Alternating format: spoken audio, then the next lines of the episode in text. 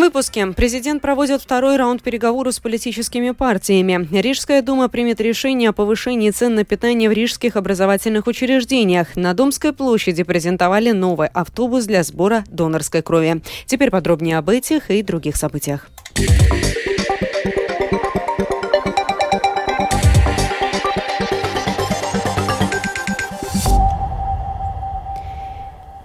Президент Эдгарс Ренкевич сегодня проводит второй раунд переговоров с политическими партиями с целью формирования широкой коалиции. После первого раунда переговоров, который прошел в понедельник и вторник, Ренкевич заявил, что по-прежнему намерен добиваться формирования широкой коалиции в новом правительстве. Поэтому пригласил продолжить переговоры пять партий. Рызыкнанская дума рассмотрит решение о начале процесса финансовой стабилизации в самоуправлении, сообщила депутат Думы Нара Груци на заседании подкомиссии по вопросам Латгала по правам человека и общественным делам.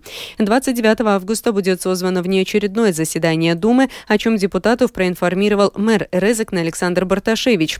Дефицит бюджета Резекна составляет почти 4 миллиона евро. Муниципалитет разработал план действий по поиску недостающих средств, сделав акцент на увольнении десятков сотрудников. В Минфине заявляют, что план не внушает уверенности в том, что муниципалитет сможет выполнить свои обязательства перед кредиторами. Министр охраны окружающей среды и регионального развития Марис Спринджукс прибыл в Резекне, чтобы оценить ситуацию, законность деятельности Резекненского самоуправления, ответственность председателя Думы и Совета. Он подчеркнул, что с финансами в самоуправлении большой бардак. Ļoti daudz jautājumu, kā ir sastādīts очень много вопросов насчет того, как составлен бюджет, какими были решения, что образовался такой большой дефицит. Любой заем из государственной казны основан на законе. А те обстоятельства, которые сложились в Резекне, уже не позволяют дать в долг. У них уже два фактора – неспособность покрыть текущие обязательства, а также порог долга уже вот-вот в следующем году превысит 20% от бюджета. Это уже красная лампочка для финансовой стабилизации. Спринджикс также рассказал, какие будут предприниматься шаги. Pašvaldība gatavo savu nu, finanšu sanācijas Самоуправление готовит свой план параллельно углубленной финансовой ревизии государственного контроля. Они оценят, что же там происходит с управлением финансами, с законностью таких решений и тому подобным. От этого же страдает как Министерство финансов, так и ворам. Все это позволит нам понять, действительно ли это непредвиденные обстоятельства или все-таки это осознанные действия. Есть или нет в этом нарушение закона. И уже тогда мы сможем судить, нужен ли заем или там какие-то более глубокие глубинные проблемы, что является правонарушением и кто за это ответственен – Дума или другие чиновники.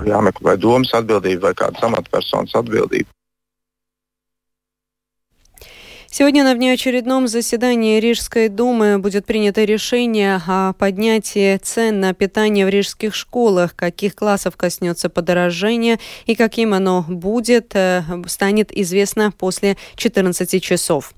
Жители столичных микрорайонов опасаются, что привычные и излюбленные крестьянские рынки, на которых можно было купить свежую продукцию местных крестьян, овощи, фрукты, мясо, рыбы, молочные изделия, с каждым годом все больше сдают свои позиции и не выдерживают конкуренции супермаркетов брендов, которые вытесняют местных крестьян, предлагая более дешевые продукты. Почему так происходит, выясняла Светлана Гинтер. Жители столичных предместий с грустью наблюдают, с каким трудом приходится выживать местным рынкам. В микрорайоне Зепнейкалнс, любимый многими крытый рынок Валдекю, ужал торговую площадь вдвое. Половину рынка забрал в аренду магазин алкогольных напитков. В итоге рыбный отдел закрылся, а в овощном отделе все больше привозных овощей. Дороже, но качество лучше, чем в окрестных супермаркетах. Любитель овощей Роман, который много ездит по Европе, говорит, что это эта проблема глобальная. Не только у нас, и в Польше. Это проблема и в Германии. И немцы тоже, он ругается уже, когда работал, тоже говорили, что они говорят, уже забыли, как вообще пахнут эти нормальные помидоры. Жительница Дзегушкалнса Елена вынуждена ездить за продуктами в центр Риги или в Ильгуцемс, или же ходить за несколько километров на выездной рынок местных овощей и фруктов и других продуктов латвийских крестьян в окрестных магазинах нет. В Дзегушкалнсе нет стационарного рынка, такого, где можно можно было бы регулярно в любой день купить свежие овощи или другие продукты. Но есть такой выездной рыночек, который на улице Дирцема. Цены, конечно, выше, чем на центральном рынке. Жительница Золитуды Руслана как раз в эти дни заготавливает на зиму лечо. В поисках вкусных и дешевых томатов и паприки объездила разные районы Риги. Например, тот же самый Иманский рынок. Мне он очень нравится, но цены там на территории бывшей шестой больницы. Там только местные. Там был свой мед, там был свой хлеб, там был свой сыр, там продавали грибы. Тут, если на центральном рынке там половина местных, а половина привозные неизвестно откуда, то здесь только свои. На ночном рынке за стоянку платить не надо. Там разброс цен очень сильный. От 70 помидоры до евро 30. Элга Бражуне выращивает коллекционные помидоры в своем хозяйстве в Балуже, Кековского края. Называется оно Неслинко. В переводе на русский «не ленись». И на самом деле лениться там овощеводом некогда, только успевай крутиться. Но вот продать свою продукцию на рынке очень сложно, так, чтобы не работать себе в убыток, сетует Элга. Раньше пыталась торговать рассадой и томатами на Рижском центральном рынке.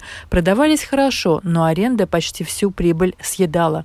В месяц приходилось раскошелиться на тысячу евро. А овощевод также поделилась, что на центральном рынке очень строгие требования к торговцам. Например, закрывать от ветра стены торгового места пленкой не разрешалось, только использовать зонты. Уже четыре года, как мы покинули центральный рынок не возим туда ни готовую продукцию, свои томаты и огурцы, ни саженцы. Торгуем в собственном хозяйстве, в Балуже. Там и за парковку платить не нужно ни нам, ни покупателям. И аренды такой нет, говорит Элга Бражуне. Представитель Рижского самоуправления Эдита Матусевича пояснила, что не все рынки находятся в ведомстве самоуправления. Так Центральный и Видземский под его началом, а Пурцемский и другие принадлежат частникам. Поэтому тех, кто не отвечает требованиям владельца, могут просто лишить места. Эдита Матусевича не согласна с тем, что разрешения на уличную торговлю стали дороже. Напротив, они подешевели. Далеко не все покупатели готовы платить дороже за местную продукцию, например, 5 евро за килограмм смородины, говорит Матусевича. Поэтому крестьянская продукция и не выдерживает конкуренции привозной. Светлана Гинтер, Латвийское радио 4. Вернемся к теме повышения цен на питание в образовательных учреждениях Риги. Тему продолжит Михаил Никулкин. Изменения связаны с новыми правилами Кабинета министров. Как сообщается, повышение цен на питание в школах вызвано многими факторами. Рекомендациями по здоровому питанию для школ и дошкольных заведений, ценами на продовольствие и другими обстоятельствами. Наиболее существенные изменения коснутся учащихся 5-12 классов, а также дошкольных заведений. В случае с 5-12 классами подорожание составит 94 цента, и Рижское самоуправление будет покрывать его напополам с родителями. Начиная с 1 сентября расходы будут составлять 3 евро и 9 центов за один прием пищи. Рижская дума покроет 1 евро и 47 центов, а максимальная плата со стороны родителей может составить до евро 62 центов. В свою очередь, удорожание в дошкольных образовательных учреждениях по отношению к ранее установленному составит 30 центов. Новые расходы на питание составят 4 евро и 30 центов за три приема пищи. Здесь также половину стоимости возьмет на себя самоуправление – 2 евро и 15 центов. Вторую половину покроют родители. Расходы на питание учеников первых-четвертых классов будут и дальше целиком покрываться за счет Рижской думы и государства, и родителям платить за обеды не придется. Отметим, что для того, чтобы родители могли получать софинансирование со стороны самоуправления, им необходимо заключить с предприятием, предоставляющим услуги питания, договор об оплате. В случаях, когда питание полностью оплачивается государством, такой договор заключать нет необходимости. Михаил Никулкин, служба новостей Латвийского радио. Сегодня в Старой Риге на Домской площади состоялась презентация нового электрического автобуса для Государственного центра доноров крови. С его помощью можно будет обеспечить для доноров более удобную и комфортную возможность сдачи крови. Подробнее о новом электроавтобусе расскажет Михаил Никулкин. Государственному центру доноров крови был необходим новый мобильный автобус для сбора крови на местах. Старый большой автобус, приобретенный еще в 2007 году, в последнее время испытывал технические проблемы. К тому же из-за его размеров было сложно, а кое-где и невозможно подъехать в удобные для доноров места. К тому же новый электроавтобус сочетается с политикой зеленого курса, которому следует и Министерство здравоохранения, рассказала директор Государственного центра доноров крови Эгита Пола. Он зеленый, экологичный, он также меньше, поэтому более маневренный. Мы впервые смогли заехать в Старую Ригу. На большом автобусе мы не могли этого сделать, поэтому мы будем еще ближе к донорам. Сможем доехать до мест, где нас ждут и куда раньше мы попасть не могли, так как большую часть крови мы получаем именно на выездах. Это очень важный аспект для пополнения наших запасов и того, чтобы они были более стабильными. Запросы от больниц, как мы видим, к сожалению, не снижаются. Есть тяжелые пациенты, люди болеют, и нам действительно необходима помощь доноров. Покупка нового современного электроавтобуса для Государственного центра доноров крови была профинансирована из государственного бюджета, а также при участии Министерства здравоохранения. Его стоимость составила 581 тысячу евро без налога на добавленную стоимость. Представитель компании-производителя Solaris Bus Coach в странах Балтии Роланд Скаткевич рассказал службе новостей латвийского радио о технических особенностях нового автобуса.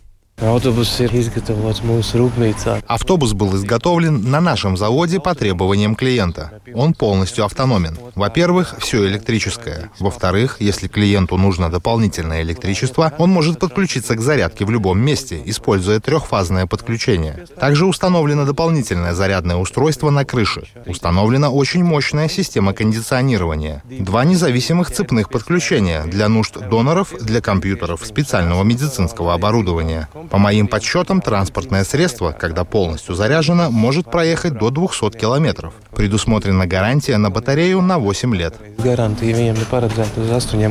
Важность мобильного пункта для сдачи крови заключается также в том, что благодаря ему возможность стать донором появляется у тех, кто по причине недостатка времени либо отсутствия личного транспорта не мог сдать кровь. Мобильность и современность делают всю программу сбора донорской крови более близкой к людям и позволяют увеличить объемы получаемой крови, что особенно важно летом в период отпусков, когда ее традиционно не хватает.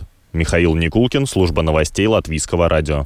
Через две недели после того, как самый смертоносный лесной пожар за последние сто лет охватил гавайский остров Мауи, пропавшими без вести, по данным островных властей, все еще числится более тысячи человек. Шокирующие цифры стали проблемой для местных властей, так как на данный момент все еще не ясно, сколько людей из этого числа погибли, сколько смогли избежать гибели, но не зарегистрировались, продолжит Рустам Шукуров. Существуют самые разные сведения о количестве пропавших без вести. Губернатор Гавайев Джош Грин заявил в воскресенье, что более тысячи человек пропали без вести. Мэр Мауи Ричард Бисон сказал в видеоролике, размещенном в Инстаграме, о 850 пропавших без вести жителях Лохайны. Во время визита президента Джо Байдена на остров советник Белого дома по внутренней безопасности Лиз Шервуд Рэндалл оценила количество пропавших людей от 500 до 800. В неофициальном списке, составленном в интернете местными жителями, во вторник значилось около 700 имен. Тем временем специальный агент Федерального бюро расследований США Стивен Мэрилл, участвующий в поиске пропавших без вести, сообщил на брифинге для прессы, что его ведомство изначально получило список с именами двух с половиной тысяч человек.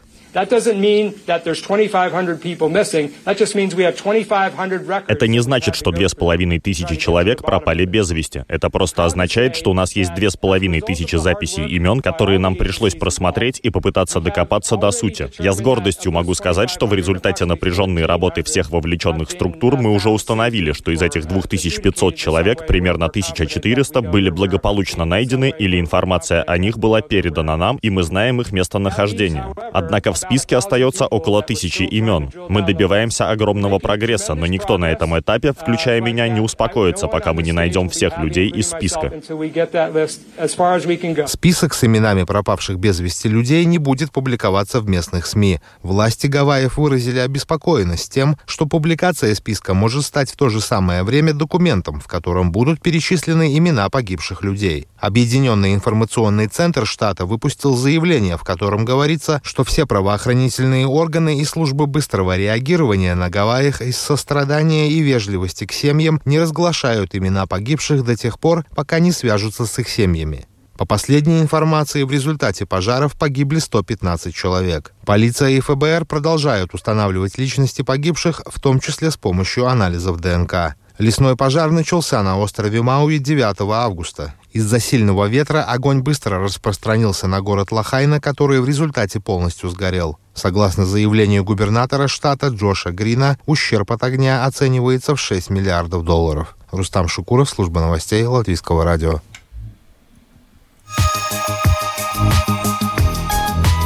О погоде в завершении. Предстоящей ночью по Латвии будет переменная облачность, местами кратковременные дожди, локально возможно гроза, в отдельных районах, преимущественно в восточной части страны, образуется туман. Ветер будет слабым, на морском побережье юго-западный, западный до 7 метров в секунду. Температура воздуха ночью по Латвии плюс 11, плюс 16 градусов, на побережье до плюс 18. И днем будет облачно, временами с прояснениями, во многих местах кратковременные дожди, местами сильные, ожидается гроза. Ветер юго-западный, западный до 6 метров в секунду, время грозы порывистой. Днем по Латвии будет плюс 18, плюс 22 градуса. В Риге переменная облачность, днем облачно, временами с прояснениями. Днем кратковременный дождь, во второй половине дня возможно грозовые ливни. Предстоящей ночью в столице ожидается плюс 14, плюс 16 градусов. Завтра днем до плюс 21. Медицинский тип погоды второй благоприятный. Это была программа «Сегодня в 13, 23 августа». Продюсер и ведущая выпуска Екатерина Борзая.